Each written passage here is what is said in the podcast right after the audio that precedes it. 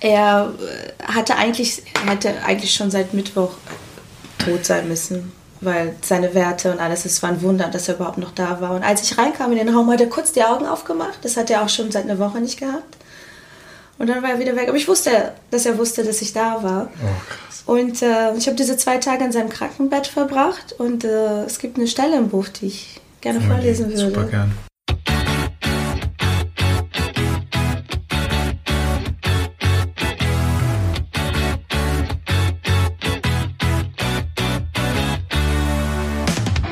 Hallo und ganz herzlich willkommen zum Fahrtenbuch-Podcast, dem Podcast für deinen Weg. Jede Woche mit neuen spannenden Wegbegleitern, die dich mitnehmen, wie ein Buddy oder ein Mentor dich an die Hand nehmen und sagen, hey, komm mal mit, ich, äh, ich zeig dir mal, wie ich es gemacht habe. Mhm. Ich freue mich unglaublich auf meinen heutigen Gesprächspartner. Ich glaube, dass es eine der ersten CDs war, die ich gekauft habe. Ähm, Nein. Doch, ich glaube, es war irgendwie. Veo Veo? Ja, und Bravo oder Bravo Hits irgendwas. Oh mal Gott. Bravo? Bestimmt, gell? Ich glaube, ja. ich weiß es jetzt gar nicht so aus dem Kopf. Aber doch, entweder, entweder Veo Veo oder Shaker Baller haben es, glaube ich, auf Ja. Compilations geschafft. Ja, und auf jeden Fall, ich glaube, es war so eine meiner ersten CDs, die ich selber gekauft habe. Konntest du auch den. Tanz dazu? Ja. Machen wir nachher, ne? Ich war zwar ein bisschen schüchtern als Kind, das war ja dann so Kinderdisco, hat Ja, man schon genau, gemacht. Da war genau. ich der, der Letzte, der musste dann noch von den Animateuren mit, mitgezogen werden. Aber ich habe dann auch mitgetanzt. Ich hoffe, ja. ich habe deine Kindheit nicht traumatisiert. auch. Aber siehst du, jetzt bist du Moderator. Ja, hat Hast funktioniert. Gute Prägung gehabt. ähm, ja, also du hast quasi wirklich alles durch, was man so an Künstlerlaufbahn machen kann mit äh, Hot Banditos wahnsinnig erfolgreich in Deutschland. Ich glaube, bis ähm, Platz 4 nach oben geschafft. Äh, drei. Platz 3. Ich weiß es nur, weil drei meiner Glückszahl ist. Okay. Ich fand es so toll, dass wir Ähm, Platz drei waren. Sängerin, Tänzerin, Moderatorin im TV und ähm, DSDS. Also wirklich, du hast so viel gemacht und bist jetzt auch noch äh, Autorin geworden. Das ist der Grund, warum wir heute sprechen dürfen. Ähm, ich freue mich wahnsinnig, dass es klappt und deswegen ganz herzlich willkommen zum Fahrtenbuch-Podcast. Hier ist Fernanda Brandau. Lass uns doch mal ganz von vorne anfangen. Wie war deine Kindheit? Wie bist du aufgewachsen? Wie wurdest du geprägt von deinen Eltern? Also, ich bin in Brasilien groß geworden. Ich bin ja in Belo Horizonte geboren. Ähm, Das ist eine Nachbarstadt von Rio. Ich bin mit drei Jahren nach Rio gezogen. Also meine Familie ist sehr oft umgezogen. Ähm, dennoch habe ich viele Kindheitsfreunde auch. Also so gefühlt überall, wo ich Immer war, noch? habe ich Samen gestreut und die sind gewachsen und wir haben immer noch Kontakt. Okay. Ja. Ähm, dann habe ich fünf Jahre in Rio gelebt. Äh, Ich komme aus einer Künstlerfamilie. Meine Tante Mhm. singt, mein Onkel. Ich war wirklich so ein klassisches Studio-Baby. Ähm, Meine Mutter hat mit ihren beiden Geschwistern in so eine künstlerische WG gewohnt. Äh, Und du wirklich so eine, so eine Kunstkommune. und ich als Baby da mittendrin mit Windeln und, und, und Schlagzeugsticks. Ach, hast du schon mitgemacht? Ja, Dann ja. auch. Am liebsten natürlich auf die Töpfe Okay. unterm Waschbecken. Äh, doch ich wusste schon immer, ich will auf der Bühne stehen, ich möchte singen, ich möchte tanzen, ich möchte äh, das ausdrücken, wo Worte manchmal nicht, nicht mehr reichen. Ja. Diese Gefühle, diese Emotionen. Für mich war Kunst auch immer so ein, so ein Ventil, es war ein Ausdrucksventil. Mhm. Und ähm, ja, und dann kam ich nach Deutschland und hier hatte ich Wie war das? Also wie, wie kam das? Weil Also- Mama dich mitgenommen hat? Oder? Ja, Brasilien war mal wieder, so wie jetzt auch aktuell, in einer großen Krise. Unser, unser Präsident hatte ein Impeachment. Wir hatten also keinen Präsident, der war im Knast wegen Korruption. Also wirklich schlimm, ne? dass fast 30 Jahre später man fast das gleiche Bild nochmal hat. Nix gelernt. Und äh, wir kamen nach Deutschland, weil wir hier zwei Großtanten hatten, die uns angeboten haben, uns die Möglichkeit zu geben, auszuwandern. Und äh, ich bin sehr glücklich darüber, dass es Deutschland war und dass es Hamburg war, weil, ganz ehrlich, wir hätten überall auf der Welt landen können, wo wir Verwandte hatten. Und es war hier. Und hier hatte ich das große Glück, ähm, meine Mutter hat mich zu einer Tanzschule gebracht, einmal die Woche Jazzdance, da war ich glaube ich zehn. Und äh, meine Mutter war alleinerziehend und hat natürlich viel gearbeitet und konnte auch nicht mehr Unterricht leisten. Und meine damalige Lehrerin, Mona Brandenburg, von der Tanzpartiere, hat gesagt, du bekommst ein Stipendium, du brauchst Ballett, du brauchst die Basis, dir fehlt die Basis. Ich hatte ein wahnsinniges Hohlkreuz und meine Mitte war überhaupt nicht stabil. Das braucht man ja zum Tanzen, damit man Pirouetten machen kann und Sprünge und Und auch fürs Leben. Damals wusste ich noch nicht, wie viel mir die Ballettstunden geben würden an Disziplin, an Durchhaltevermögen, an Ehrgeiz, an. Weißt du, Tänzer sind ganz hinten an der Kette dran. Sie kommen als Erster, sie gehen als Letzter, sie haben die, den härtesten körperlichen Job, sie verdienen am wenigsten und sie haben die größte Freude dabei. Mhm. Deswegen, also wer tanzt, der liebt das einfach. Mhm. Und äh, dann hat sich das entwickelt vom Tanzen. Ähm, Hast du das auch so geliebt? Ja. Okay. Ja, ja. Mehr als Musik oder war das dann, war das alles einfach Kunst und, und dein Ausdruck, deine Möglichkeit? Es ist witzig, weil in meiner Familie sind alle so wahnsinnig begabte Musiker ne? und Sänger und ich war wirklich die schlechteste von allen. Deswegen habe ich nur so ganz leise mitgesungen, schief in der Ecke.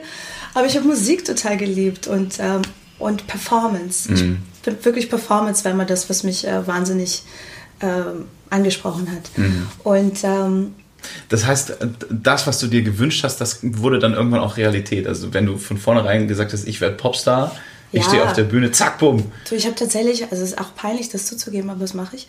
Ähm, weil inzwischen finde ich, das, das. Inzwischen finde ich, dass es gar nicht peinlich ist, sondern ich glaube ja an an Visualisierungen, an Wishful Thinking, an mal dir die Bilder aus, die du erreichen ja. willst. Und ich habe als Kind tatsächlich heimlich in der Ecke Autogramme geschrieben an ja. meine imaginären Fans. Ja, geil. Weil in meinem Kopf spielte sich eine, eine internationale Karriere ab, für die ich mich total geschämt habe, äh, das zuzugeben, wovon ich träume. Ich habe ein Interview noch, da interviewe ich mich selbst. Da sind, glaube ich, nur zwei Fragen und ganz viel äh, äh, äh, weil ich nicht weiß, was ich fragen soll. Und da erzähle ich, dass ich total erfolgreich bin und eine Platte im Ausland aufnehme. Und danach erzähle ich, oh mein Gott, klappt das bloß nicht. Na, ihr wisst, ich bin ja hier und, und habe gar keine Mittel. Und Hoffentlich auch ich, sieht das niemand. Ich Hoffentlich so, doch. Ich und Ausland, also wirklich, ne?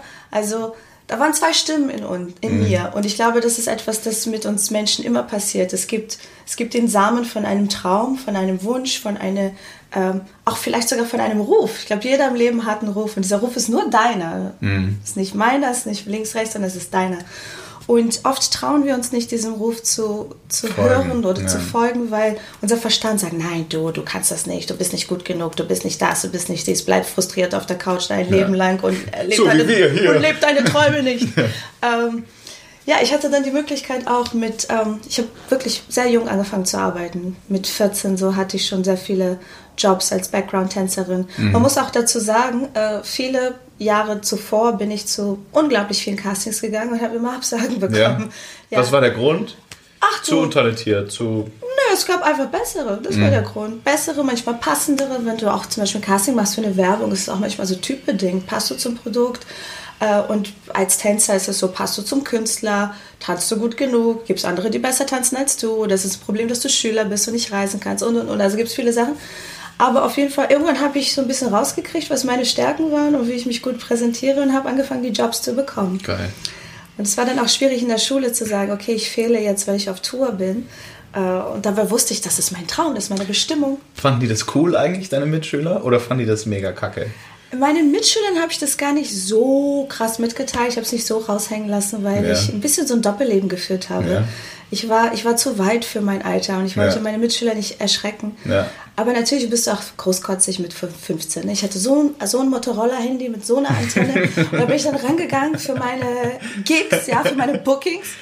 Management Fernanda. Management bin Fernanda. eigentlich nur ich, aber was? Entschuldige, was ist Ihre Anfrage? Ich muss mal kurz äh, recherchieren. Äh, da war natürlich nichts zum Recherchieren, habe ich so getan. Ähm, nein, aber meine, meine Klassenlehrerin fand es natürlich total blöd. Ne? Und ähm, ja. ich war sehr. Hast viel gefehlt wahrscheinlich, oder? Ich habe öfters gefehlt, ich habe ganz oft nicht aufgepasst. Und vor allem, wenn meine Lehrer haben versucht, mir weiszumachen, dass ich äh, ein armes Schwein bin, weil ich an einen Traum glaube, der eine Illusion ist. Hm. Und heute finde ich das so aggressiv, einem Kind sowas zu sagen. Zu sagen, du bist es nicht, du kannst es nicht, du träumst von etwas, das nicht möglich ist. Mach eine Lehre, eine handfeste Lehre und äh, so. Sie wollten mich von der Schule schmeißen, weil ich so viel gefehlt habe obwohl die Fehlzeiten entschuldigt waren, weil ich ja gearbeitet habe. Und dann hat meine arme Mutter, ausländische alleinerziehende Mutter, kommt zum Elternsprechtag, versteht nur die Hälfte, was meine Lehrer sagen. Und sagen, sie dürfen ihre Tochter keine Kunst machen lassen, weil das ist nichts, das hat keine Zukunft. Mm, mm, mm, und meine Mutter, oh Gott, das ist, das äh, ist ihr Traum und ich unterstütze sie und ich will, dass sie das auslebt. Ähm, das ging bis zum obersten äh, Landschulrat. Und da war eine sehr tolle Frau, die gesagt hat, wir müssen Künstler unterstützen. Es gibt Gymnasien für Sportler, für andere äh, Themen, Naturwissenschaften, die gefördert werden. Warum nicht darstellende Kunst? Das oh, ist genauso ein Teil von uns. Und dieser Frau, danke, danke, danke, wenn du es gerade guckst. Ey, danke. Wie heißt die? Wir können die grüßen. Oh, ich kann mich an den Namen leider nicht Frau Müller. Nennen wir sie Frau mehr. Müller. Aber meine Klassenlehrerin weiß ja wohl, wer sie ist. Und äh, interessanterweise ähm, habe ich viele Jahre später sie getroffen. Ja. Da war ich schon äh, in der Band. Die Klassenlehrerin. Die Klassenlehrerin. Hast du dann gesagt, guck mal an, Bitch, hier bin ich oder? Es war so eine lustige Situation, weil ich saß total aufgebrezelt, weil wir gerade von einem Termin kamen, in einem sehr schönen Wagen und alle waren ausgestiegen, wir haben einen Parkplatz gesucht und zufällig saß jemand vorne, es sah aus wie mein Fahrer, war, war aber nicht. und dann äh, haben wir nach einem Parkplatz gesucht und sie sah so aus, als würde sie gerade da rausfahren aus der Lücke. Und dann haben wir gefragt, und dann sag ich, Moment, das ist doch meine ehemalige Klassenlehrerin. Fenster geht runter, hallo. Und, sie, und ich war nett, wirklich. Und dann meinte sie, hey, wie geht's? Und so, war total aufgeschlossen und total lieb und wollte ein Autogramm haben. Und war sich vielleicht gar nicht dessen bewusst, was sie mit dir angestellt hat. Das ist das Ding. Ich kann ja. jetzt gar, ich will sie auch gar nicht mit Stein bewerfen, weil ich glaube, der Lehrerjob ist so hart und es verlangt so viel mehr von, von den Menschen ab, als wir uns das vorstellen können. Ich sage immer liebevoll, jeder Lehrer bräuchte einen Psychologen eigentlich an seiner Seite. Das mhm. ist harte Arbeit. Mm. Und die Anerkennung, die Wertschätzung ist zu wenig. Und dabei bereiten diese Menschen uns, jüngere Menschen, auf die Zukunft vor. Ja. Und ähm, ja, ich hoffe, dass ich äh, einfach ein lebendes Beispiel für sie bin, dass sie vielleicht auch an, an besondere Fähigkeiten ihrer Schüler ruhig glauben kann. Mhm. Ich finde es gerade total schön, weil wir haben quasi eigentlich genau denselben äh, Lebenslauf. Ja. Also ich habe mir als Kind ähm, eine Bühne gemalt und ein Schlagzeug draufgestellt und dann mit so Buntstiften die mm. Scheinwerfer draufgemalt und rotes Licht, grünes Licht und dann habe wow. ich auf meine Bassdrum draufgeschrieben High Fans. Ähm, ist auch passiert, ich war auch auf Tour und ich war auch äh, so, dass ähm, mein Schulleiter war dann derjenige, der mich gerettet hat der gesagt hat, ich bin selber Musiker, du hast jetzt irgendwie 81 Fehltage, du Depp. Aber wenn du mir versprichst, dass du das Abitur machst, dann winke ich dich jetzt durch. Also es gibt diese Engel da draußen. Ja, ja, definitiv. Ja. Wie hat es sich für dich angefühlt, äh, ein, ein Traum wahr werden zu lassen? Also wirklich äh, das in, in, zu manifestieren? Riesig es ist das Schönste, was es gibt. Also vor allem, weil ich glaube ja auch an sowas, dass, dass man sich das aufmalen kann und dass das dann auch so passiert. Ja. Wenn, du, wenn du dir das ganz klar vorstellst. Ich mache heute auch nichts anderes. Ähm, und in dem Moment, wo du das dann lebst, dieses Gefühl, dass, ich meine, du kennst das, ich kenne das auch, man kann das nicht beschreiben, man muss das erleben und das ja. dann sich zugestehen. Ja. Also, hey, ich will das machen, Punkt. Gibt keine Alternative, ich will das machen. Ja. Und das, was dann da in dir hochkommt, wenn du das dann machst, ist halt einfach riesig. Feuerwerk. Wir haben alle diesen inneren Kompass, der uns eigentlich sagt, was richtig für uns ist. So wie zum Beispiel, wenn ein Sturm kommt, fliegen die Vögel alle in deine Richtung. Die wissen, was zu tun ist. Und äh, ich glaube, unser, unsere moderne Lebensweise sorgt dafür, dass wir diese Verbindung zu diesem inneren Kompass verlieren. Völlig, ja. Und dann sind wir und dann, und dann leben wir in Angst und in, weil wir unsicher sind. Was sollen wir glauben? Politik ist merkwürdig, Umwelt, es sind so viele Themen, die Welt ist in Umbruch. Wo rennt man hin? Dann versucht man an dem alten Vertrauten festzuhalten und ähm, Komm, und dabei wäre es eigentlich so einfach. ja, ja. Also glaubt an das Gefühl, das du im Inneren hast, an diese Stimme. Und äh, ich, ich rede auch ganz oft von Synchronitäten. Äh, okay. Je, jeder Mensch, der jeder Mensch hat schon mal das erlebt. Du denkst an jemanden und jemand ruft an. Ja. Oder so Fügungen, die aussehen wie äh, Zufälle, kleine Zufälle. Es gibt keine Zufälle. ja, und also jetzt auch mal ganz, ganz dahingestellt, ob man an etwas glaubt, an Gott oder an, ans Universum oder wie auch immer dein Gott heißt, oder auch wenn du an gar nichts glaubst, jeder hat schon mal so eine Situation erlebt. Und für mich ist es immer so die Bestätigung davon, dass ich auf dem richtigen Weg bin, wenn die Dinge irgendwie leicht von der Hand gehen. Um ja. das so in der Fußballsprache wiederzugeben, oft rennen wir. Mhm. Wir rennen und machen und tun. Auf dem Fußballfeld, du siehst ja die Spieler nicht andauernd rennen, ohne Richtung irgendwo mhm. hin Wer rollt, ist der Ball. Mhm. Und in dem Moment, wo er da ist, machst du deinen Spielzug. Mhm. Und diese Synchronitäten sind für mich halt wie diese Bälle, die dann auf einen zukommen. Oder manchmal andere Spieler, die, die, die einen Spielzug mit dir machen. Mhm. Und äh, das ist ganz, ganz toll, auch zu vertrauen, dass in der Zeit, wo man nicht eine Aktivität geplant hat, dass auch ganz viel wirkt und passiert. Und mhm. man diesen Raum auch geben muss, damit mhm. es sich fügt. Super, schön. Ähm, wann war bei dir der Punkt, wo du gemerkt hast, okay, da, da ist noch so ein bisschen mehr als Fernsehen und so ein bisschen mehr als Hot Banditos und so ein bisschen mehr als all das, was ich performt habe? Schon immer, schon immer, immer, immer. Also von klein auf an habe ich mich für viele Sachen interessiert. Ähm, Brasilien ist auch ein sehr gläubiges Land. Und, ähm, du bist ähm, auch gläubig? Ja, nicht jetzt im klassischen Sinne. Ich würde nicht sagen, dass ich religiös bin, aber ich bin, ich glaube, dass es etwas gibt, jenseits von unserem Fleisch und von unserem Geist. Etwas, das, das, das Chi, sagen wir mal, das Lebendige in uns, das mhm. ähm, Allwissende. Und ähm, glaubst du dann wie, wie an so eine Cloud, die da oben drin ist, wie so, so, ein, so, ein, so ein Wissenskollektiv, so ein, so ein Etwas?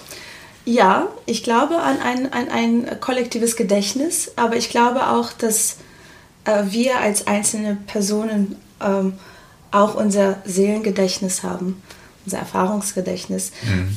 Was jetzt auch gar nicht heißen muss, oh, ich glaube unbedingt an Reinkarnation. Sehen wir es mal ganz biologisch.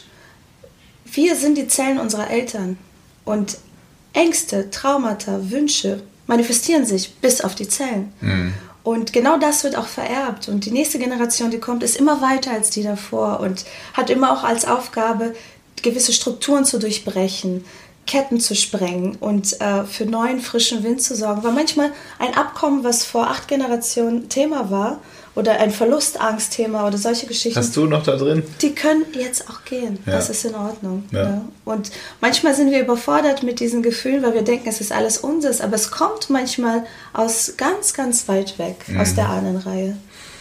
Wann hast du das verstanden? Boah, ich, ich verstehe es jeden Tag noch. Also wirklich, es ist Immer wenn man denkt, man hat etwas begriffen, merkt man, man Kommt hat nur so ein bisschen an der Oberfläche gekratzt. Ja. Aber es ist so, dass ich meinen Job sehr davon separiert habe. Für mich war es äh, leicht, äh, im Job so eine Art Schutzschild aufzubauen. Da hatte ich ein Kleid an, topierte Haare und also ich habe bedient, was, was man von mir erwartete. Dann bist du halt die, die hübsche, sexy Tänzerin. Die immer grinst und. Ja, obwohl ich bin eine Grinznatur. Das war jetzt nicht, das war nicht aufgesetzt. Ich bin wirklich eine frohe Natur. Aber ich bin zum Beispiel in meiner Freizeit sehr leger. Ich mhm. schmink mich kaum und ist mir auch Latte. Ne? Aber ich wusste, okay, wenn ich High Heels anziehe und ein Kleid, dann habe ich einen Job. Dann, dann das, bist du in dieser Welt halt da drin. Das ja. war dann meine, meine Arbeit. Und irgendwann ja. habe ich aber gemerkt, Mensch, das ist so schade, weil die Figur Fernanda Brandau, die öffentliche Figur, hat so wenig zu sagen und die private Person ist so interessant an Erfahrungen und an Geschichten. Es ist jetzt Zeit, dass ich die echte Person nach vorne bringe hm. und dieses Schutzschild. Diesen Gap zu schließen auch irgendwie. Richtig, oder? richtig. Hm. Was ja auch nicht bedeutet, oh, jetzt äh, bin ich gegen High Heels und, und, und Schminken. Nein. Hm. Aber zu sagen, hey, das gehört jetzt zum Job dazu, aber das sind jetzt die Werte, die dieser Mensch dahinter hm. vertritt und wofür er steht. Und ja, ich mag auch alles, was außergewöhnlich ist und ein bisschen äh, auch experimentell. Mhm. Mhm. Wie haben die Leute darauf reagiert, als sie plötzlich so ein, so ein tieferes Du gesehen haben? Ich meine, es gibt ja viele, die sind ja da, sogar im engsten Familienkreis, die sind dann plötzlich schockiert oder, oder, oder verunsichert oder verängstigt, wenn da plötzlich so ein, so ein tiefes Du rauskommt. Weil, wenn die die Schublade aufmachen, ist ja bisher immer die Fernanda in High Heels rausgekommen. Also für meine Familie jetzt äh, natürlich nicht. Sie kannten mich ja auch so, wie ich, wie ich privat bin. Aber der erste Schock war natürlich da, ne, als ich gesagt habe, ich fahre in den Regenwald. Bevor ich gesagt habe, ich fahre in den Regenwald, war, ging bei mir wirklich so eine große äh, Sinnsuche los. Mhm. Und zwar resultierte das daraus, dass ich seit fünf Jahren sehr erfolgreich war, wirklich dann diese große Bekanntheit erlangt hatte durch, durch DSDS und durch die Fußball-WM und äh, durch das äh, Testimonial die mit Puma, durch meine Performance, durch mein äh, eigenes Sportprogramm Jinga. Also ich war wirklich... Voll alles. Voll. Boom. Voll ist das richtige Wort. Ja. Oberkante, Unterlippe. Ja. Boom. Und ich habe es so gerne gemacht und ich war so dankbar über diese Chance und äh, auch so glücklich darüber. Aber ich habe halt nicht gemerkt, dass ich diejenige war, die das Rad immer schneller gedreht hat. Mhm. Ich, hab, ich kam gar nicht mehr zum Atmen. Mhm. So viel hatte Wenn ich du dir selber hinterher rennst, gell? Ja, es war nur ja. noch ein, wirklich, uh, get yourself together, uh, mhm. wortwörtlich, so sammel deine Stückchen und uh, pack sie auf, auf die High Heels oder im, mhm. im Sportkurs und weiter geht's. Ähm, dann hatte ich einen Schicksalsschlag. Mein Opa, mit dem ich sehr, sehr eng verbunden war, der war nicht mein leiblicher Opa, aber ich komme aus einer sehr starken Frauenfamilie und irgendwie sind alle Frauen bei uns alleinstehend. Mhm. Und er, als ich nach Rio zog, habe ich fünf Jahre in seinem Haus gewohnt mit meiner Mom und äh, meine Tante, mein Cousin und Katzen. Also wir waren viele Leute da. und dieser wunderbare Mann hat uns alle aufgenommen und mhm. äh, er war meine männliche Bezugsperson. Er war meine Vaterfigur. Mhm. Und ähm, er liebte Formel 1 und dann irgendwann habe ich geschafft, nach drei Jahren äh, ihn mitzunehmen zum großen Preis nach São Paulo als Dankeschön für alles, was er für uns getan hatte. Und stand Opa neben Niki Lauda und das ganze wow. Dorf hat natürlich die DVD gesehen. Das war wundervoll und dann ähm, zur Fußball-WM 2014 habe ich ihn das letzte Mal gesund gesehen. Da haben okay. wir nämlich ein Interview geführt, weil es gab ja schon mal eine WM in Brasilien vor 2014. Mhm. Und er war ein junger Mann damals und hat darüber erzählt. Es war wunderschön.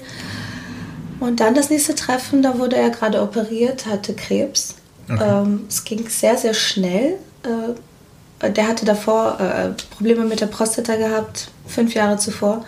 Und dann war das ein, ein Blasenkrebs, der schon sehr, sehr, sehr äh, weit entwickelt war. Und äh, wenige Monate später ist er gestorben.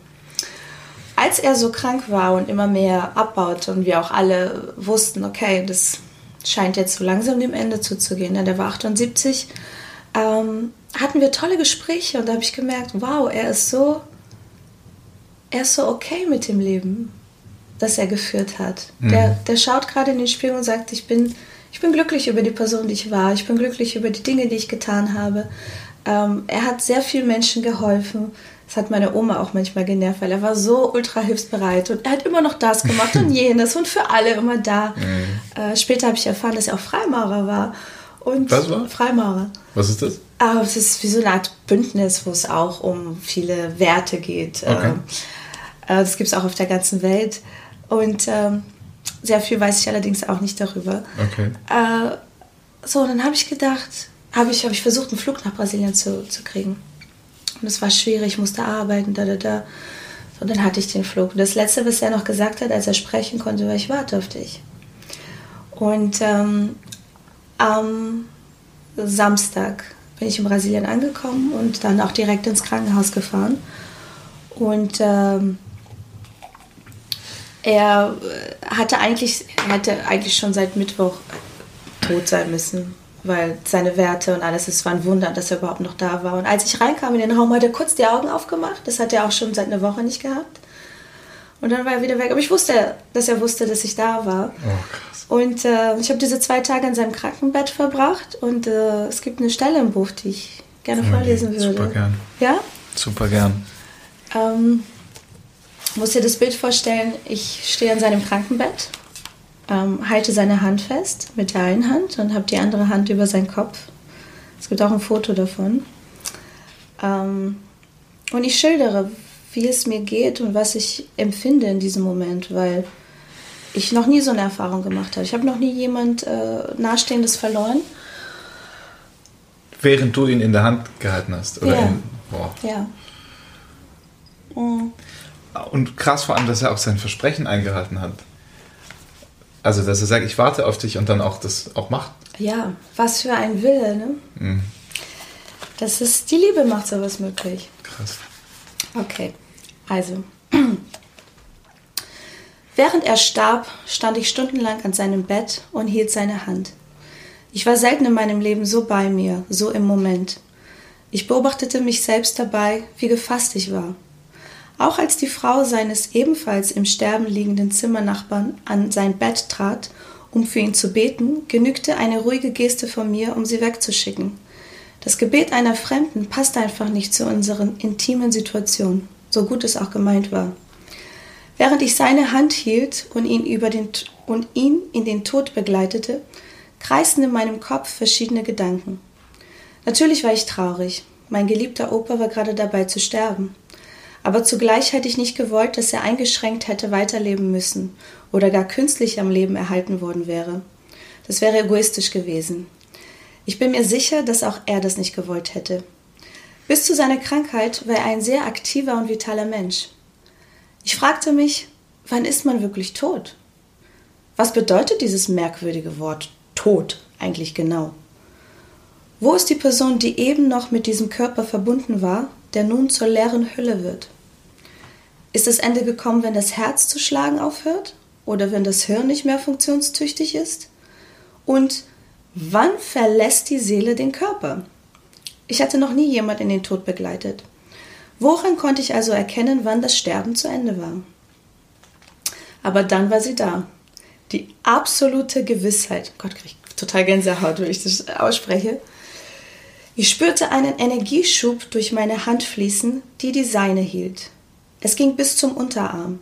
Es war fast wie ein elektrischer Impuls. Es fühlte sich an, als hätte sich etwas von ihm gelöst und wäre durch meine Hand hindurchgegangen. Ich wusste mit vollkommener Sicherheit, jetzt hat sich seine Seele vom Körper verabschiedet. Es geschah so friedlich und leicht, und zugleich spürte ich eine große Stärke und Tiefe. In diesem Moment verstand ich erstmals mit allen Sinnen, dass wir mehr sind als Körper und Geist. Wir waren unglaublich still, überwältigt von der einzigen Gewissheit, die wir zu Lebzeiten haben, dem Tod. Auf einmal ist das Leben zu Ende und dein geliebter Opa wird in eine Decke eingewickelt, in einen Kühlraum gebracht und am nächsten Tag beerdigt. Dass ich an seinem Sterbebett stehen konnte, war das schönste Geschenk, das mein Opa mir je gemacht hat. Seine wichtigste Lektion, seine wichtigste Lektion für mich, vergiss nie die Bedeutung von Lebenszeit. Denn das Leben auf Erden ist endlich. Ich hatte dort an diesem Bett schlagartig mit all meinen Sein begriffen, dass auch ich nicht ewig leben würde. Ich fragte mich, wie viel Zeit habe ich noch? Vielleicht habe ich schon die Mitte meines Lebens erreicht. Wie wird die zweite Hälfte sein? Und was fange ich Sinnvolles damit an? Danke, Opa, ich liebe dich. Super schön. Das war, ähm, ja, ups, wo soll ich das hinstellen? Das war wirklich das schönste Geschenk, weil Weißt du, oftmals in der ersten Hälfte des Lebens geht es um, um persönliche Themen, es geht um Anerkennung, es geht um, um geliebt werden, es gesehen geht auch oft, genau, gesehen werden, sich selber finden, wer bin ich, wo stehe ich. Manchmal weiß man noch nicht, was man will, aber man weiß, was man nicht mehr will, so langsam. Und ähm, es geht auch ganz viel um Sicherheit, um, um eine materielle Basis zu schaffen, von der aus man dann freier agieren kann. Und ich dachte so, okay, ich, ich habe das alles. Ich kann überall eigentlich einen Check hintermachen. Worum geht es denn eigentlich noch? Es wäre jetzt nur noch mehr, mehr, mehr. Mhm. Ähm, also dachte ich, als absoluter Workaholic, was ich ja bin, weil ich auch liebe, was ich tue, äh, so, okay, ich muss mir mehr, mehr frei nehmen. Ich muss mehr leben. Ich muss weniger arbeiten und mehr leben. Hat das auf Anhieb geklappt? Ähm, also Weil das passiert ja oft. Ich muss, ich muss mehr leben. Okay, dann äh, arbeite ich jetzt weiter. Ah, ich wollte ja eigentlich mehr leben. Ah, oder war das wirklich so ein Zack, Bumm, Cut? Opa hat, hat was ausgelöst.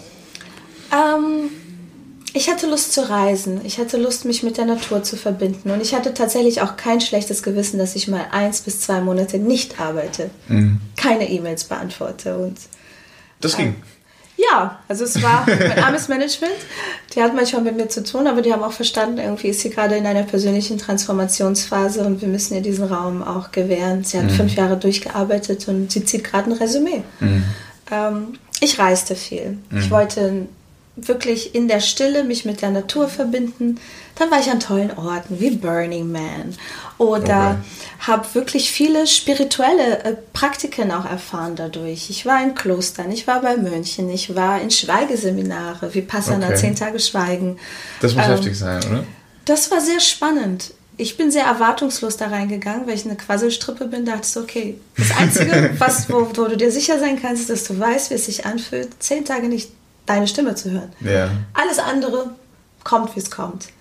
Und äh, da kamen auch viele Sachen. Also von Tagen, wo du denkst, oh mein Gott, wie lange noch? Von Tagen, wo du denkst, ach, eigentlich ist auch alles wunderbar. ähm, so, wenn, wenn diese gedanklichen äh, Widerstände, ne, wenn, das, mhm. wenn das Apparat da oben mal die Klappe hält, dann passieren so viele tolle Dinge. Mhm. Und eins dieser Praktiken war mit einem brasilianischen Heiler. Okay. Und ähm, er arbeitet mit der Heilmedizin aus dem Regenwald Ayahuasca. Das ist ein Sud, das aus zwei Pflanzen gewonnen wird, das seit Tausenden von Jahren von indigenen Völkern in Südamerika eingesetzt wird, um sich zu heilen auf körperliche, mentale und geistige Ebene. Mhm. Ähm, die sagen, die verbinden sich damit auch mit den großen Spirits der Welt, äh, mit dem Schöpfergeist, mit der Natur. Für die Indigenen gibt es nicht einen Gott, sondern alles, was natürlich ist und lebendig ist, ist eine Gottheit in sich. Mhm die Sonne, der Mond, mhm. der Fluss. Und äh, darüber natürlich den Schöpfer von, mhm. von, von all was ist. Mhm. Ähm, und dann hast du das genommen. Ich habe das dann getrunken in einer Zeremonie und äh, es ist gar Wie nichts passiert. Das? Was? Das Getränk schmeckt äh, nicht wirklich gut. Um ehrlich zu sein, schmeckt echt beschissen. Wenn du schon dran riechst, denkst du so, oh mein Gott, nein. ähm, und es ist der Prozess ist von ähm, auch Begleiterscheinungen untermalen, wie Durchfall, Übelkeit, Kotzen. Durchfall, Tränenausbruch, Schweiß. Kann aber auch nichts dergleichen passieren. Also mhm. es ist eine, eine Medizin, die auch bei jedem anders wirkt. Wir könnten jetzt beide hier aus der gleichen Flasche ähm, diese Medizin nehmen und würden was völlig Unterschiedliches erfahren. Krass. Also, und viele Leute fragen auch, ist es wie wie Psychedelika, wie, wie eine, eine Drogenerfahrung und es hat absolut gar nichts damit zu tun. Mhm. Drogen haben ja immer noch so einen Fun-Aspekt. Ne? Die mhm. Leute nehmen das, um etwas zu vergessen oder um eine schöne Zeit zu haben. Und danach sind sie ganz schön fertig und fallen meistens in so ein kleines Loch. Komma, um dann wieder Drogen zu nehmen. Einige. Ja. Ähm, bei Heilpflanzen und Heilmedizin ist es anders. Du machst praktisch, in der Schule lernst du und dann machst du eine Prüfung. Ne? Mit den Heilpflanzen machst du zuerst die Prüfung und die kann ziemlich hart sein und dann bekommst du die Hausaufgabe, die mhm. Lektion. Mhm. Und anders als bei einem Rausch bist du erstens nicht jetzt oh, weggetreten, du kriegst alles mit, du bist völlig da. Und du bist danach, also nachdem du so gelitten hast und festgenagelt warst auf dem Boden für viele Stunden, vielleicht auch viele Visionen gehabt hast, positive bis eklige, bis äh, sonderbare, sage mhm. ich jetzt mal. Danach schaust du in den Spiegel und siehst aus wie das blühende Leben, als hättest mhm. du gerade zehn Tage Detox hinter dir. Also mhm. von deinen Augen weiß strahlt, deine Seele fühlt sich einfach leicht an. Du guckst in den Spiegel und du siehst einen Menschen, der leicht ist, der Leichtigkeit vermittelt und eine gewisse ähm, und einen gewissen Frieden. Mhm.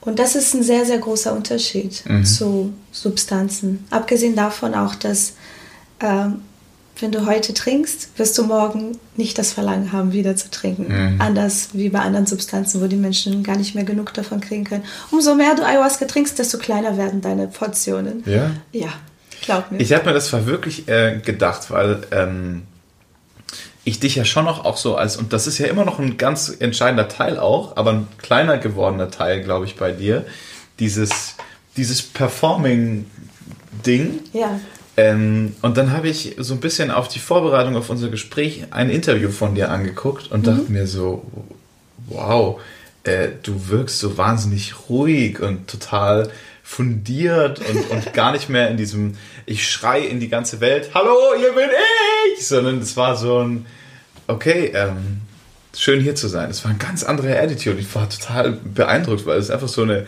so eine sichtbare Change auch war. Ähm, warst du erst enttäuscht, als du dann so gedacht hast, Mensch, jetzt haben alle erzählt, äh, in, in, in diesem Ritual passieren die verrücktesten Sachen. Jetzt sitze ich hier und eigentlich ist gar nichts passiert. Ich habe sogar zwei Gläser getrunken. Es ist gar nichts passiert. Mir war einfach nur kalt. Und irgendwie guckte ich alle Leute so links und rechts um mich herum, bei denen sichtlich was passierte.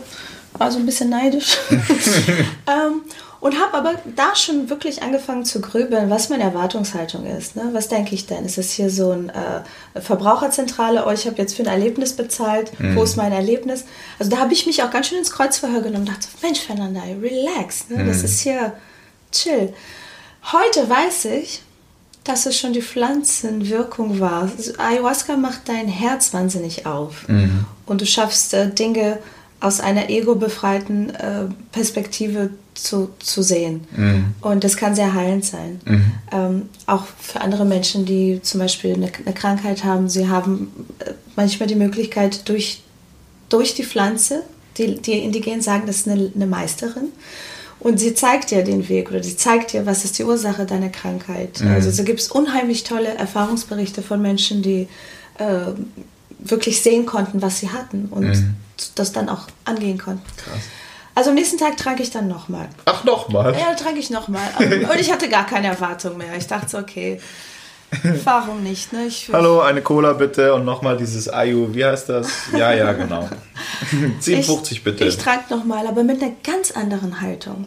Mhm. Nämlich, weißt du, mit viel Demut, mit viel weniger laut, weniger schrill, einfach nur so, okay, es kommt, was kommt und es wird das kommen, wofür ich bereit bin. Also mit völliger Akzeptanz auch. Mhm. Und es kam nicht viel, es kam so ein, ein Funken von einer Baby-Vision. Äh, mhm.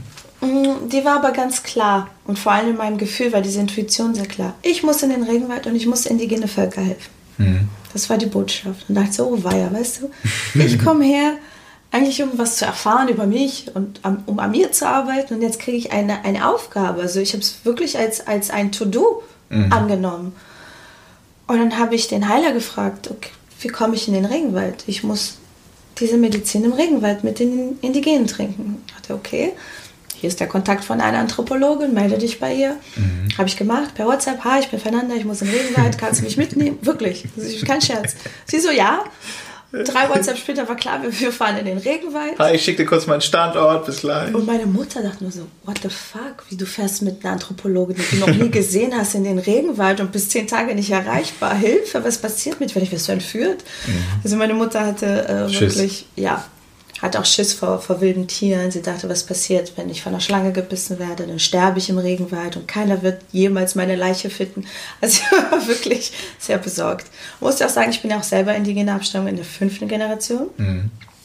Wie das halt so ist, wenn es so weit weg ist, dann äh, wir wissen nichts darüber, wie sie gelebt haben, was sie gemacht haben. Wir wissen auch wenig über die Schwierigkeiten äh, von dieser Region nur, dass meine Familie sehr hart gekämpft hat, um nach Rio umzusiedeln und so weiter. Deswegen für meine Oma, als ich gesagt habe, ich fahre in den Regenwald, da gibt es keinen Strom, kein Wasser, keine Toiletten und ich lebe mit Indigenen, die Menschen, vor denen sie als Kind Angst hatte, weil das waren die Fremden, hat sie mich angeguckt. Warum? Warum? Meine Oma ist ja ganz stolz darauf, dass ich in Deutschland lebe und, und im Fernsehen arbeite. Und so erzählt sie, ja, oh, im großen Europa, erste Welt, Enkelin berühmt. Und jetzt gehst du freiwillig dahin, wo es noch nicht mal Klopapier gibt. Also mm, warum? Also, wir haben so hart dafür Nude. gearbeitet und du gehst jetzt zurück. Verstehe ich nicht. Ich war auch Weihnachten da, anstatt bei meiner Familie zu sein. Okay. War ich mit meiner indigenen Familie im Regenwald und wir haben so einen kleinen Fisch geteilt mit 20 Leuten. Und dann habe oh, ich gedacht, wow, krass. und die ganze Welt schmeißt heute so viel Essen weg. Das ist schon eine verrückte Un Ungerechtigkeit auf der Welt. Und du das da, das Stückchen ich, ich habe es mir gar nicht getraut zu essen, weil ich wusste, ich habe so viel Essen, wenn ich wieder da rauskomme. Ja. Ähm, aber es war, es hat ganz viel mit meinem Gefühl gemacht. Mhm. Krass. Dann bist du da einfach hin und hast dann da nicht nur zehn Tage, oder am Anfang warst du zehn Tage dort. Ja. Und dann muss ja da irgendwas passiert sein, dass du da ja wieder hingegangen ja. bist, gell? Ich hatte meine, meine Vision war, ich frage die Indigenen, was sie brauchen und wie wir helfen können, damit wir gemeinsam auf Augenhöhe bestimmen, was ist wirklich wirksam. Mhm. Und äh, ich war jemand, der die Jahre davor nicht so zufrieden war mit gespendeten Geldern äh, an NGOs, weil ich nie wirklich die Ergebnisse sehen konnte. Jetzt, wo ich es selber mache, weiß ich auch, wie schwer die andere Seite ist. Dennoch habe ich mir immer gewünscht, was selber zu machen, weil ich A, genau wissen wollte, mit, welche Ziegelsteine wurden mit der Kohle bezahlt und mhm. welche Ergebnisse sind da und bewirkt es auch was. Mhm. Also, es ging darum, das Hauptthema der, der, der Charity, äh, des Charities-Projektes herauszufinden. Und ich war geschockt darüber, dass sie keinen Zugang zu sauberem Trinkwasser haben. Das Wasser ist wirklich extrem verschmutzt aus dem Fluss, äh, aus dem sie es holen. Und ähm, anderes Thema, äh, Stromversorgung. Natürlich geht es hier nicht um Strom für, für einen Fernseher und äh, Kühlschrank, aber äh, eine Mindeststromversorgung. Ne? Die leben vom Handwerk. Mhm. Die Frauen weben wunderschöne äh, Kleidungsstücke und äh, machen auch sehr viele Ketten mit äh, Glasperlen. Diese Arbeit können sie auch später errichten, wenn es Licht gibt. Sonst bist du immer Batterien für die Taschenlampen. Also du bist nie nachhaltig. Ne? Die müssen ja mal wieder in die Stadt fahren. Dafür brauchen sie Boote, Motor, Sprit. Da dachte ich so, Schon witzig, wenn du sagst, die im Regenwald, die sind nicht nachhaltig. Klingt so, hä? Nachhaltig im Sinne von gar nicht jetzt gegen die Natur, aber nachhaltig, dass sie sich selber versorgen können in ihrem mhm. eigenen System, dass sie, dass sie nicht immer auf externe äh, Gelder angewiesen sind. Mhm. Aber du bist auf Geld angewiesen, wenn du ein Boot und Ersatzteile brauchst. Und glaub mir, im Regenwald geht alles schneller kaputt als woanders. Mhm. Die hohe Luftfeuchtigkeit, die Schwierigkeiten, wenn du dieses, diesen Fluss ähm, überquerst, der sehr flach ist, wo viele umgefallene Bäume sind. Da kommt ja kein Traktor, um die mal wegzumachen. Da kommt, da kommt nichts hin. Mhm. Das ist wirklich, die sind so auf sich allein gestellt. Und dennoch sind sie nicht so weit weg von der Stadt, um nicht mitzukriegen, auch was in unserer Welt passiert. Obwohl okay. es eine sehr kleine, bescheidene Stadt ist mit 6000 Einwohnern. So ein bisschen so ein Wild West auch. Mhm. Es ist ja schade, dass die Weißen, also die Nicht-Indigenen, mit denen sie Kontakt haben, auch jetzt nicht wahnsinnig ähm, aufgeschlossene, gebildete Menschen sind, sondern eher, äh, eher sehr religiös, sehr ähm, sind oftmals Menschen, die von der Landwirtschaft leben, so ein bisschen so dieses Cowboy-Redneck-Denken. Mhm. Ähm, und äh, die sich nicht äh, gerne mit den Indigenen vermischen, die auch manchmal ein bisschen stutzig sind, warum Indigene so viel Support von außen bekommen. Warum kommen sind die eifersüchtig? Ja, warum kommen ausländische NGOs und helfen denen? Okay. Äh, also da sind viele, viele Motive. So, dann haben wir beschlossen, mit dem Material, was wir gesammelt haben, haben wir die erste Kunstausstellung gemacht in der Millentor Gallery mit Viva Conaco zusammen, 2018. Okay. Und äh, das war Was war das für ein Gefühl für dich? Erster Einsatz? Unfassbar. Also ich hatte, überleg mal, ich hatte keinen Plan von Entwicklungshilfe oder vom Regenwald und noch viel weniger von Indigenen. Ich mochte keine wilde Mega Natur, cool. ich mochte keine Insekten, ich fand Camping auch nicht so geil. So, und dann mache ich diese ganze Nummer. Ähm, ah ja, genau, Ausstellung hatte ich auch noch nie gemacht. Und äh, plötzlich haben wir wirklich eine wunderschöne Installation gemacht in Kooperation mit anderen Künstlern, die Bilder ausgestellt, einen Kurzfilm gemacht und ein Bildbandbuch. Das war so unglaublich und ich wusste, okay, ich brauche Bilder, ich brauche Bewegbilder, ich brauche Proof of Content, damit ich hier Leute dazu bewege, mitzumachen, weil ich wusste auch, erstens together is better und wir kommen auch nur zusammen voran. Ja. Und wenn du nach Deutschland zurückkommst und den Leuten von deinen Erfahrungen erzählst, ohne dass du Bilder mitbringst, dann so sagen weg, die, es ist schwer Fernanda, du bist so bescheuert, ähm, was erzählst du uns da? Das ist ganz schwer vorzustellen. Ne? Ja. Und dann nahm das seinen Lauf. Ähm, ich reiste öfters dorthin, um ähm, verschiedene Sachen äh, voranzutreiben. Ne? Also Iban und sein Dorf speziell sind ein Ableger nur von einem Dorf. Das heißt, da wohnen nicht viele Familien, sondern nur seine. Mhm. Und du musst dir vorstellen, als ich da zum ersten Mal ankam, das war ein Stück Land, da waren nur drei Häuser in einem sehr schlechten Zustand. Das mittlere Haus war eine Gemeinschaftsküche. Und es wirkte wirklich wie ein trister Ort mit wenig äh, Hoffnung. Mhm. Und lustigerweise, der, der Ruf, den ich bekam beim, bei dem Heiler damals, war, ich muss den Indigenen Licht bringen. Mhm. In meiner damaligen Naivität dachte ich, es ist Strom, mhm. Licht. Heute verstehe ich, was mit Licht gemeint ist. Wirklich, es ist Hoffnung, es ist äh, Zukunftsperspektive, Licht am Ende des Tunnels, den sie gerade auch durchlaufen mit unserer Regierung, den sie durchlaufen seit, seit Brasilien entdeckt wurde, seit über 500 Jahren. Mhm. Ähm, ja, und dann ähm, folgten weitere Ausstellungen und ich gefühlt lief ich halt vier Jahre mit diesem Thema und halt, habe jeden damit vollgelabert. und, und auf einmal hatte ich aber auch diese Motivation, weil ich, ich habe mich gesehen als Ermöglicher. Ich war nur Mittel zum Zweck. Es, die Energie floss einfach nur durch mich. Mhm. Und in dem Moment, wo du ich... Du warst Katalysator sozusagen.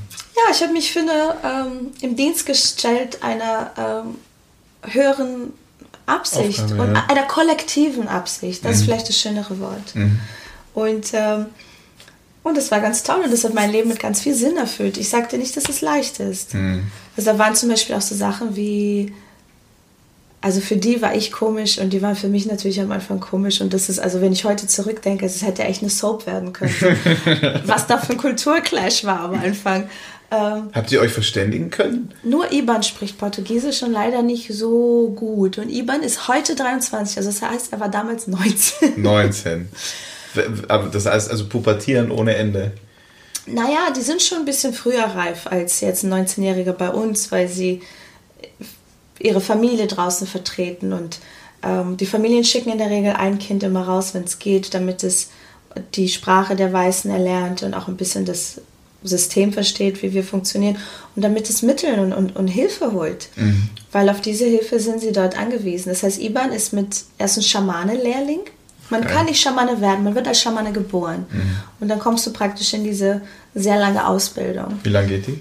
Ach du, pff, ich weiß gar nicht, ob es jetzt eine bestimmte aber die beginnt von, von, vom Tag deiner Geburt, wo mhm. sie dich mitnehmen in, in die lebendige Apotheke, wo du genau weißt, welche Pflanze ist für was, wie bekämpfst du welche Sachen, wie sorgst du. Der, der Paget, so heißt der, der Schamane, ist der Doktor des Dorfes. Mhm. Es gibt einen Lehrer, es gibt einen Häuptling und es gibt einen Doktor. Mhm.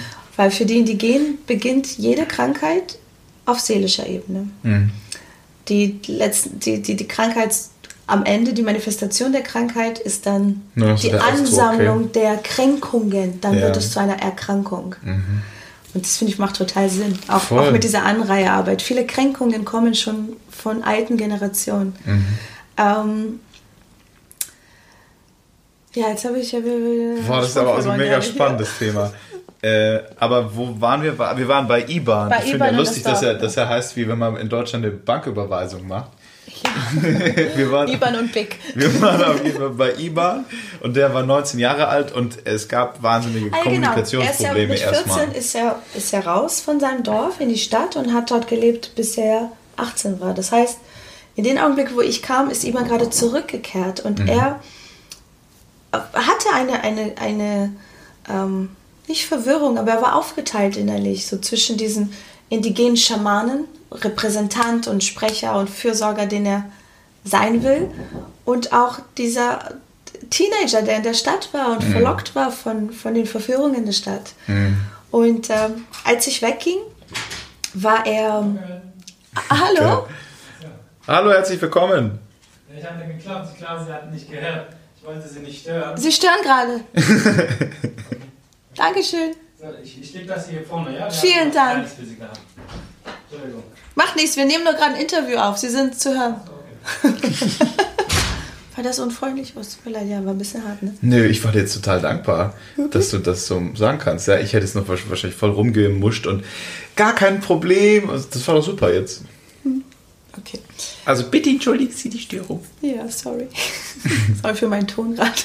Aber der war nicht doof. Kommt noch jemand? Nee. Nee, okay.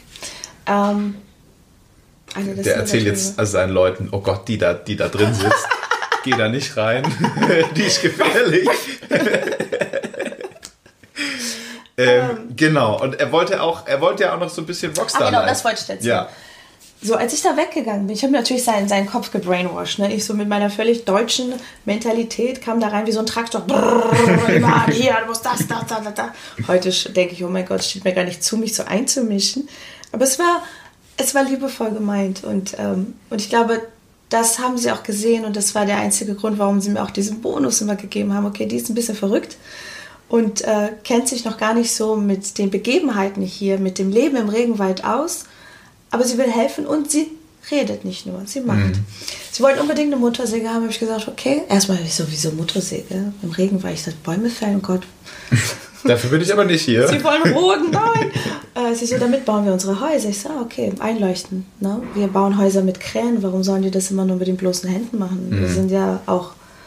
Ne, die Globalisierung geht nicht an allen spurlos vorbei, auch mhm. nicht an denen. Und dann habe ich gedacht, gut, hier gibt es ja viele Sachen, die verbesserungswürdig sind im Dorf. Ne? Zum Beispiel eine Toilette. Ich habe gekämpft, dass sie eine Toilette bauen, weil mhm. ich fand es sehr hart, einfach irgendwo hinterm Baum standen äh, mein Geschäft zu erledigen. Mm, das, das, war, das war nicht mein Style. Mm. Ähm, Vor allem, also das machen ja dann alle so, oder? Gab es einen bestimmten Baumstamm? Oder kann man das sich so aussuchen? Nein, nein, die waren da schon relativ locker. Ne? Kannst ah, okay. halt da, da war die Toilette. Ich so, wo ist da? Baum rechts oder Baum links? Ja, einfach da. Und da waren noch freilaufende Schweine rum und die und dachte mir so, oh je, die fuseln da und Steht hier. das im Buch auch drin? Das steht so? alles im Buch, ja. Okay. Da stehen auch sehr lustige Sachen über diese Schweine. Ich bin da einmal fast reingefallen, als ich nachts pinkeln müsste. und ich wollte nicht auf, zu, zu, zu, der Toilette, die so weit weg war. Und da war so eine Brücke, die hat das Haus mit der Küche connected und darunter war das Schwein in so einem Schlammbad. Und dann hat Nachtsalarm geschlafen und nachts im Regenwald bedeutet, erstmal Alles mega laut wahrscheinlich, oder? Ja, geht, aber du bist, du bist ja in der Hütte drin, ja? Und du schläfst in einer Hängematte mit einem Moskitonetz. Das heißt, du bist in diesem Kokon drin. Du musst als erstes eine Taschenlampe suchen, damit du Licht hast, damit du den Zipper findest von, von diesem Kokon, damit du da rauskommst. Da musst du Schuhe anziehen. Dann musst du irgendwie gucken, wo kannst du jetzt pinkeln. Mhm. Äh, nimmst du Toilettenpapier mit? Nimmst du äh, Feuchttücher mit? Das musst du alles finden. Wo ist das Schwein?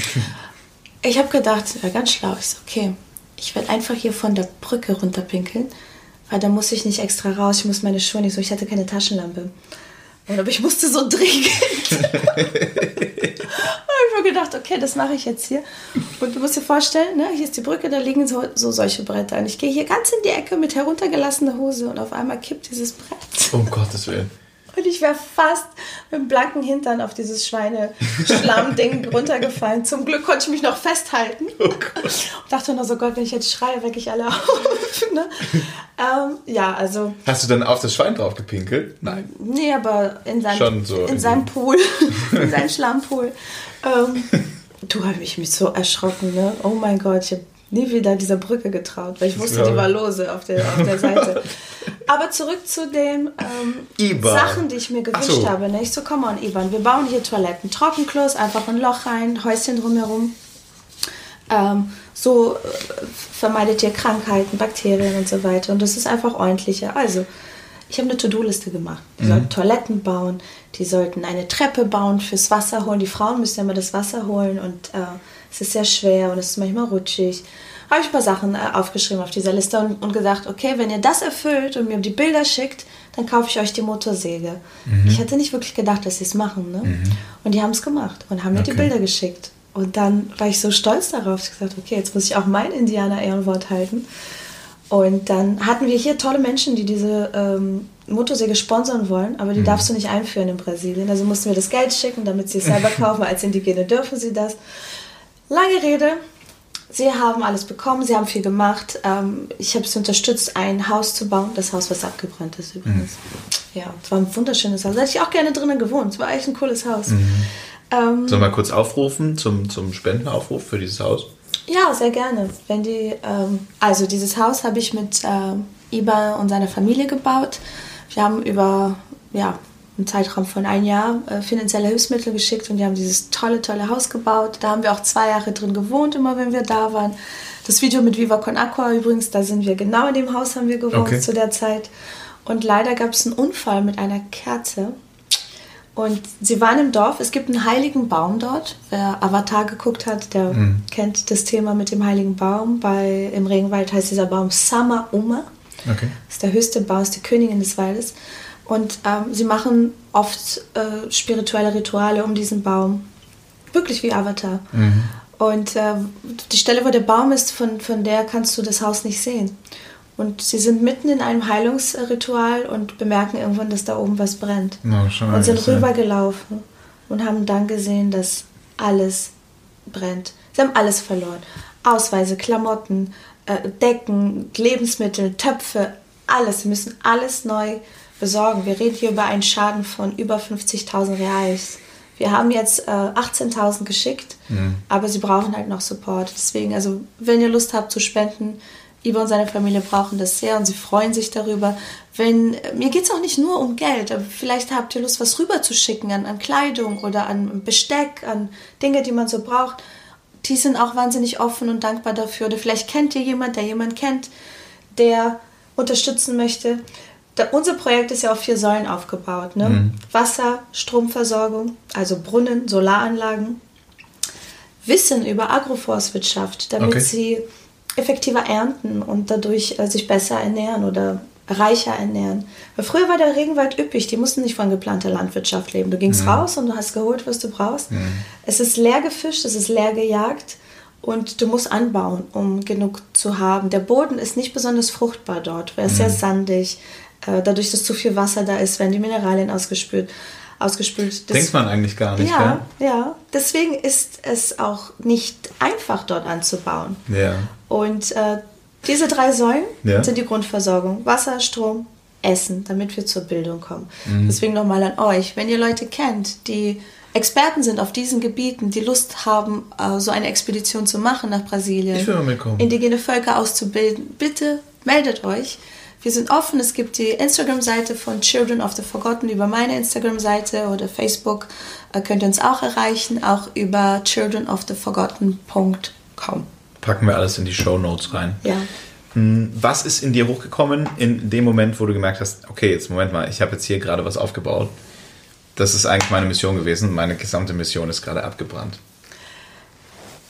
Ähm, naja, so habe ich es gar nicht gesehen irgendwie, weil Naja, aber so war es ja quasi, oder? Das alles, was du aufgebaut hast, ist zack, alles wieder weg. es ist ja schade, dass wir halt da nochmal von vorne anfangen müssen. Ähm, Unfälle können passieren. Es passieren auch bei uns Brandunfälle. Äh, Natürlich ärgert es mich, dass es eine blöde Unachtsamkeit war. Ich bin mir aber sicher, sie werden nie wieder ein Haus verlieren aufgrund von einer Unachtsamkeit. Also es war, glaube ich, ein Trauma, Schock fürs Leben. Ähm, das Schöne an den Indigenen ist, ähm, anders als wir, die akzeptieren die Sachen, die passieren. Kennst du den Spruch? Äh, Es gibt so eine kleine Geschichte, ich glaube, es ist eine buddhistische Geschichte, eine Zen-Geschichte, wenn ich mich nicht irre, äh, wo der Mann immer fragt, ja, man weiß nicht, wofür das gut war. Das ist die Geschichte, der, der, das Pferd von dem Bauer rennt weg und da sagt der Nachbar, dein Pferd ist weg, dein Pferd ist weg. Er sagt, ja, aber wer weiß, wofür es gut war. Irgendwann kommt das Pferd zurück mit einer Pferdeherde. Äh, Herde. Und dann hat er ganz viele Pferde auf einmal und denkt der Nachbar, wow, ja, toll, super. Und dann bricht sein Sohn das Bein auf dem Pferd. Der Nachbar wieder, oh mein Gott, das Pferd. Sagt er, wer weiß, wofür das gut war. Dann wollten sie den Sohn äh, zum Militär holen und in den Krieg schicken. Er konnte aber nicht, weil sein Bein gebrochen war. So denken die Indigenen auch über Schicksalsschläge. Und ähm, klar, sie müssen in Zukunft besser aufpassen, damit sie ihr Haus nicht abfackeln. Keine Aber sie können es annehmen. Sie können es annehmen, dass es jetzt so ist, wie es ist und dass sie jetzt nach vorne schauen müssen. Und ähm, sie sind zum Beispiel auch nicht gestresst oder genervt oder so. Also sie sind wirklich sehr im Augenblick. Sie sind so sehr im Augenblick, dass zum Beispiel manchmal sie Sachen machen, die für uns völlig unnachvollziehbar sind. Zum Beispiel. Zum Beispiel, sie lieben Fleisch. Also auch Chicken und so, ne? Und immer wenn ich komme, soll ich äh, Chicken mitbringen. Da habe ich gedacht, warum machen wir nicht einen Hühnerstall? Ich als absolutes äh, Stadtmädchen habe gelernt, wie baue ich einen Hühnerstall, wo schläft das Huhn, was muss sie essen, damit sie keine Bakterien hat, da, da, da, da, da. So, dann haben wir alles gemacht. Hühner rein, Hahn rein, top. Ich fahre kurz weg für ein paar Tage, komme wieder in absoluter Aufregung. Was ist mit unserem Projekt Hühnerstall passiert? Wo sind die Eier? Was geht ab? Und dann haben die den Hahn gegessen. Nein! Ja. Nein. Hey, ich stand da. You had one job. ich wusste nicht, ob ich lachen sollte oder weinen. Oder ich glaube, ich habe einen Lachanfall gekriegt, weil es war so absurd in meinem Kopf. Und dann habe ich gefragt, ja, aber warum der Hahn? Ja, er war dick. Ja, macht ich ja Sinn. Wo fängst du hier an? Beim Huhn, beim Ei? Wo ist der Ursprung? Wo ist der Ursprung von Bewusstsein? Und äh, was ich oft versuche äh, de mit denen zu machen, ist, dass sie, dass sie sehen, wie andere indigene Völker oder andere äh, indigene Gemeinschaften sich so gut organisiert haben, äh, durchaus auch moderne Mittel benutzen, aber sehr bewusst benutzen. Zum Beispiel das Volk der Ashaninka. Wenn man die googelt, das sind die Internet-Indianer. Gibt es tolle Berichte über die, das sind große, starke Krieger, die aber auch verstanden haben, ähm, dass sie eine tragende Rolle haben in dieser, in dieser Leitfunktion für andere Völker. A, weil sie sich sehr gut organisieren, sehr gut aufstellen in der Politik, in der Wirtschaft, in, äh, in dem Thema Nachhaltigkeit. Sie haben ein Bildungszentrum im Regenwald für Indigene und Nicht-Indigene. Das haben sie selbst aufgeforstet in sieben Jahren. Und äh, dort ist also nicht nur Schildkrötenzucht, Bienenzucht, Anbau.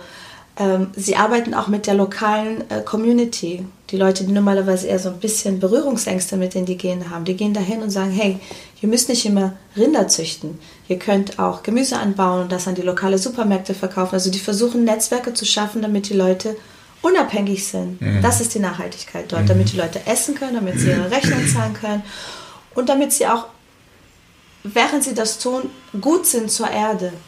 Gut im Umgang mit der Erde, damit sie auch immer viel davon haben. Okay. Und die Erde immer was zurückgeben kann. Und mit diesen Leuten machen wir ein großes Aufforstungsprojekt. Wir wollen praktisch dieses Zentrum bestärken, weil es lief wunderbar. Es war ein tolles Projekt. Es war ein Pilot- und Vorzeigeprojekt. sie waren die ersten Indigenen, die sogar von den Amazonas-Fonds Gelder bekommen haben, ohne dass eine NGO dazwischen war. Also so gut aufgestellt waren sie. Mhm. Und jetzt äh, mit der aktuellen Regierung sind alle Mittel gestrichen worden. Das Center ist wirklich verlassen und sie können nichts machen. Und deswegen werden wir diese, äh, dieses Mutterschiff stärken und wieder aufbauen, damit wir Aufforstung betreiben. Und mhm. zwar mit Unternehmen aus Europa. Es geht um Nachhaltigkeit, es geht um CO2-Kompensation. Und die haben das Know-how, die haben die, die, Netzwerke. Und wir tun was Gutes nicht nur für die Erde, indem wir das tun, sondern auch für die lokale Bevölkerung. Und sie bilden halt auch andere Geil. indigene Völker aus. Also ich kann ein IBAN und andere Führer von äh, benachbarten äh, Gemeinschaften rüberschicken und sie lernen, wie es geht. Krass. Und sie nehmen es natürlich viel besser an von einem Indigenen als jetzt von mir. Und der Indigene weiß, wie, wie der Regenwald tickt und, und wie das Ganze da äh, funktioniert. Weil ich habe oftmals gedacht, ich, bin ich so starker Visionär? Ist es, ist es eindringlich, was ich hier tue? Mhm. Äh, und Hattest du öfter das Gefühl, dass es das auch war? Also, dass die aus reiner Höflichkeit oder Gastfreundschaft dann noch gesagt haben, herzlich willkommen, äh, ja, aber eigentlich bist du keiner von uns? Nee, das nicht. Also ich habe schon, auch wenn ich manchmal eifrig bin und äh, viel bewirken will und manchmal zu schnell, ähm, bin ich doch sehr respektvoll, weil mir war auch immer klar, wenn ich da war, wer der Amateur da eigentlich ist und mhm. wer auf wen angewiesen ist. Wenn sie mich da aussetzen, I cannot survive, weißt du so? Wenn mir da was passiert, und das ist nämlich das Ding, die sind auf sich allein gestellt da draußen. Mhm. Und deswegen muss es als, als Einheit funktionieren. Aber die haben zum Beispiel schon oft erkannt, dass meine Ansätze, auch wenn sie manchmal sehr von sehr weit weg kamen, welchen Sinn sie hatten und was ich damit bezwecken wollte. Mhm. Ich glaube, ich habe mich äh, ein bisschen eingemischt, als es darum ging, äh, die Schwestern von Ivan in die Schule zu schicken und auch seine Frau. Weil ich habe natürlich gepredigt, Schule, Schule, Schule, lernen, lernen, lernen. Ihr müsst, als seine Schwester ihren Namen nicht schreiben konnte, mein Herz ist in tausend Stücken gesprungen. Mhm. So ein begabtes Mädchen, wahnsinnig intelligent, ähm, hat wunderschönen Schmuck gemacht, hat auch den ganzen Haushalt geschmissen. Da habe ich gedacht, ey, sie ist 18 Jahre alt sie, sie muss mehr lernen, weil sie hat so ein Riesenpotenzial. Mhm. Ähm, und ich habe ihr ein Schulstipendium äh, gegeben und sie in die Schule geschickt. Aber das beeinflusst natürlich sehr viel, weil sie in die Stadt gehen musste. Und dann kommt natürlich die Verfärbung des Stadtlebens mhm. da, damit rein. Und du musst so stark sein, um in deiner indigene Tradition weiterzubleiben und, die, und unserer Welt nicht so zu verfallen. Mhm. Und äh, sie macht einen ganz tollen Job da drin. Okay, krass. Mhm so gegen Ende oder so abschließend mal eine Frage. Was ist das Wichtigste, was du aus diesen Völkern oder aus dem, wo du warst, mitgenommen hast, hier in dein hieriges Leben? Die Erkenntnis, dass wir Menschen natürliche Geschöpfe sind. Wir sind Natur. Wir reden immer über die Natur, als wären das nur so Pflanzen und Tiere und die Sonne, aber wir, wir sind was anderes. Wir gehören gar nicht dazu. Wir sind Natur. Wir stehen nicht an der Spitze von irgendeinem System, sondern wir sind ein Teil davon und wir benötigen dieses System, um zu leben. Unser Ökosystem. Mhm. Und ähm, die Indigenen haben auch sehr viel Respekt ähm, gegenüber den Gezeiten. Okay. Die Natur hat Gezeiten. Es gibt Tag und Nacht, es gibt Ebbe und Flut. Nicht alle Stunden sind dafür da, um aktiv zu sein. Und es ist ganz wichtig. darüber haben wir am Anfang gesprochen, über diese äh, aktionsfreie Zeiten, wo, mhm. wo Dinge auch passieren können, wo die Magic auch manchmal wirken kann und darf. Ähm, da gibt es auch eine andere tolle Geschichte mit dem Fischer, kennst du die? Mhm. Äh, der Fischer fischt in seinem Boot und dann kommt so ein Manager und sagt, hey, warum hast du nicht fünf andere Typen, die rausgehen mit dem Boot und für dich fischen? Dann hast du mehr Fische, dann kannst du verkaufen, dann kannst du mehr Boote kaufen, bla bla bla bla und dann kannst du fischen. Dann guckt er ihn an und sagt, das mache ich doch. Mm, geil. Und so sind die Indigenen auch. Ähm, es geht gar nicht jetzt darum, massiv zu wachsen und, und zu machen und keine Zeit mehr zu haben und kein Leben, mhm. sondern das zu genießen und das zu erhalten, was sie, was sie haben. Für mich persönlich ähm, war es eine Verantwortung, als ich in die Augen dieser Kinder geblickt habe und wusste, okay, wenn wir nichts tun, müssen diese Menschen alle hier weg, weil sie hier nicht mehr überleben können, weil der Wald ihnen nicht mehr das bietet, was sie brauchen zum Überleben, sprich Wasser, sprich Nahrung. Äh, was sollen sie tun, wenn sie in die Stadt kommen? Sie sind mit einem ganz anderen Werte- und Glaubesystem aufgewachsen als wir. Sie sind wahnsinnig verbunden mit der Natur, leben in wahnsinnigen Respekt und Einklang und Demut mit ihr. Und dann kommen sie bei uns an, haben keine Schulausbildung, dann passiert natürlich häufig, dass, dass sie abrutschen in die Prostitution, um zu überleben oder in Alkoholismus. Und äh, weil wenn alles, wofür du, wenn alle Werte, die dir jemals mitgegeben worden sind, keine Rolle spielen in einer neuen Welt, wo du bist, du bist erstmal total lost und verwirrt. Ja. Und ich habe gedacht, ich werde alles tun, was in meiner Macht steht und mit jeder Phase meines Körpers dafür kämpfen, dass es weiter den Regenwald gibt und dass die lebenden Formen, die dort existieren, Tiere, Indigene und auch andere Völker, die nicht indigen sind, dass diese Menschen da weiter leben können. Vielen Dank dafür. Sehr gerne. auch für deine Zeit. Ähm, war super schön. Fand ich auch. toll, dass es solche Menschen gibt, die diese Wahrheit da raustragen. Es ist so geil. Siehst du dich auch? Also, vielleicht dazu noch eine kurze Geschichte. Ähm, ich habe. Jetzt überlege ich gerade, ob ich sie erzählen kann, weil das kann auch sein, dass es jetzt das alles Schöne kaputt macht. Egal, ich erzähle es trotzdem. Ja. Ähm, ich habe als Kind die ersten sieben Jahre meines Lebens quasi mit keinem Menschen gesprochen. Äh, warum auch immer. Also ich war da irgendwie so mit mir selber beschäftigt und habe dann immer auch im Kindergarten habe ich immer mit mir gespielt und ich habe mich immer nur mit den ähm, Erzieherinnen unterhalten. Das war immer schon so. Das, immer das geht mit, den Erwachsenen. So, ja, ja kenne ich. Und, äh, und das war aber für alle anderen Menschen so merkwürdig, dass sie, ähm, da kamen dann Psychologen und die haben mich über Wochen beobachtet und ähm, die Psychologen sind da zu meiner Mama und haben gesagt, also wissen Sie was, äh, Ihr Sohn ist nicht normal, ähm, der muss ganz klar auf die Sonderschule. Und meine Mama war dann so, nee, nee, nee, also der Tobias, der ist so clever. Und dann hat die immer gesagt, warten Sie noch so ein bisschen ab. Mein Sohn muss noch ein paar Sonnenstrahlen tanken. Wenn der aber aufgetankt ist, dann strahlt der so stark, er hat recht. dass alles explodiert. Ähm, und das finde ich so schön, weil es irgendwie auch so ein bisschen dazu passt. Ich sehe mich auch so ein bisschen als, als, als jemand, der Strahlen weitergeben kann.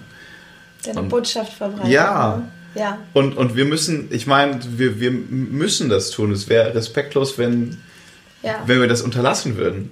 Guck mal, diese Geschichte alleine. Stell dir mal vor, vielleicht guckt gerade eine Mutter zu oder ein siebenjähriges Kind, was nicht so gerne mit anderen spricht. Und dann hört es, schau mal, ich bin völlig okay, so wie ich bin. Und ich bin besonders und einzigartig und ich muss mir von niemandem irgendwas anderes einreden lassen. Ja. Und das ist wichtig, ein, ein, ein Beispiel dafür zu sein. Die Indigenen auch, die haben zu mir gesagt, hey, die größte Hilfe für uns schaffst du, indem du darüber sprichst. Geh da raus und erzähl, was wirklich hier los ist. Nicht, was die Zeitungen predigen, nicht, was die Politiker äh, schön aussehen lassen, indem sie sich mit einem Indigenen mit Federschmuck fotografieren lassen und sagen, oh, jetzt äh, finden wir eine Einigung. Ähm, erzähl, wie es uns wirklich hier geht und was los ist. Und dieser Kontakt mit dem Ausland ist auch das, was äh, ein bisschen ihre Lebensgarantie ist. Weil zum Beispiel bei der Klimakonferenz äh, letztes Jahr in Madrid Während der Klimakonferenz wurden sechs Indigene der, der Gruppe Guajajara ermordet. Und da denkst du auch so, okay, der Schutz dieser Menschen ist, sind wir. Es sind die sozialen Netzwerke, es ist unsere Sprache, es ist unsere Stimme. Wir haben eine Wirkung damit, deswegen hört nie auf zu reden. Ihr auch nicht. Punkt. Wir ähm, werden alles, was irgendwie dazu dient, dich zu unterstützen, in die Show Notes packen. Ähm, wenn dir das Interview gefallen hat, also mir hat es riesig gefallen, danke. Ja, ich danke dir. Dann bewerte doch diese Podcast-Folge unbedingt mit fünf Sternen auf iTunes und follow uns auf Spotify und so weiter. Dann können wir so viele Menschen wie möglich inspirieren und vor allem in Fernandas Fall ähm, dafür sorgen, dass noch so viele Menschen wie möglich auch was tun können, um die indigenen Völker zu unterstützen. Ich habe hier noch ein Geschenk für dich. Wow! Schau mal, das ist ein Bleistift. Liebe Geschenke. Das ist ein Bleistift, ja. Hier mit dem Buchcover. Und hier unten? Was übrigens super geil aussieht. Oh, danke also wirklich, ich habe mir so, boah, geil. Ja. Ja. Viele Leute fragen, ob es eine festliche Bemalung ist. Da ist es nicht. Die laufen immer so rum und wenn du dort ankommst, wirst du auch gleich angemalt. ich glaube, so sieht man wahrscheinlich eher indigen aus für die auch Mhm. leichter. Also hier ist kein Radiergummi, sondern ein äh, Pflanzensamen Okay. von ähm, einem Blümchen, vergiss mal nicht. Oh, und man sagt, sie cool. trägt die Sonne im Herzen. Deswegen Dankeschön. kannst du weiter strahlen. Dankeschön. Das freut mich. Also, tschüss. Tschüss und Dankeschön.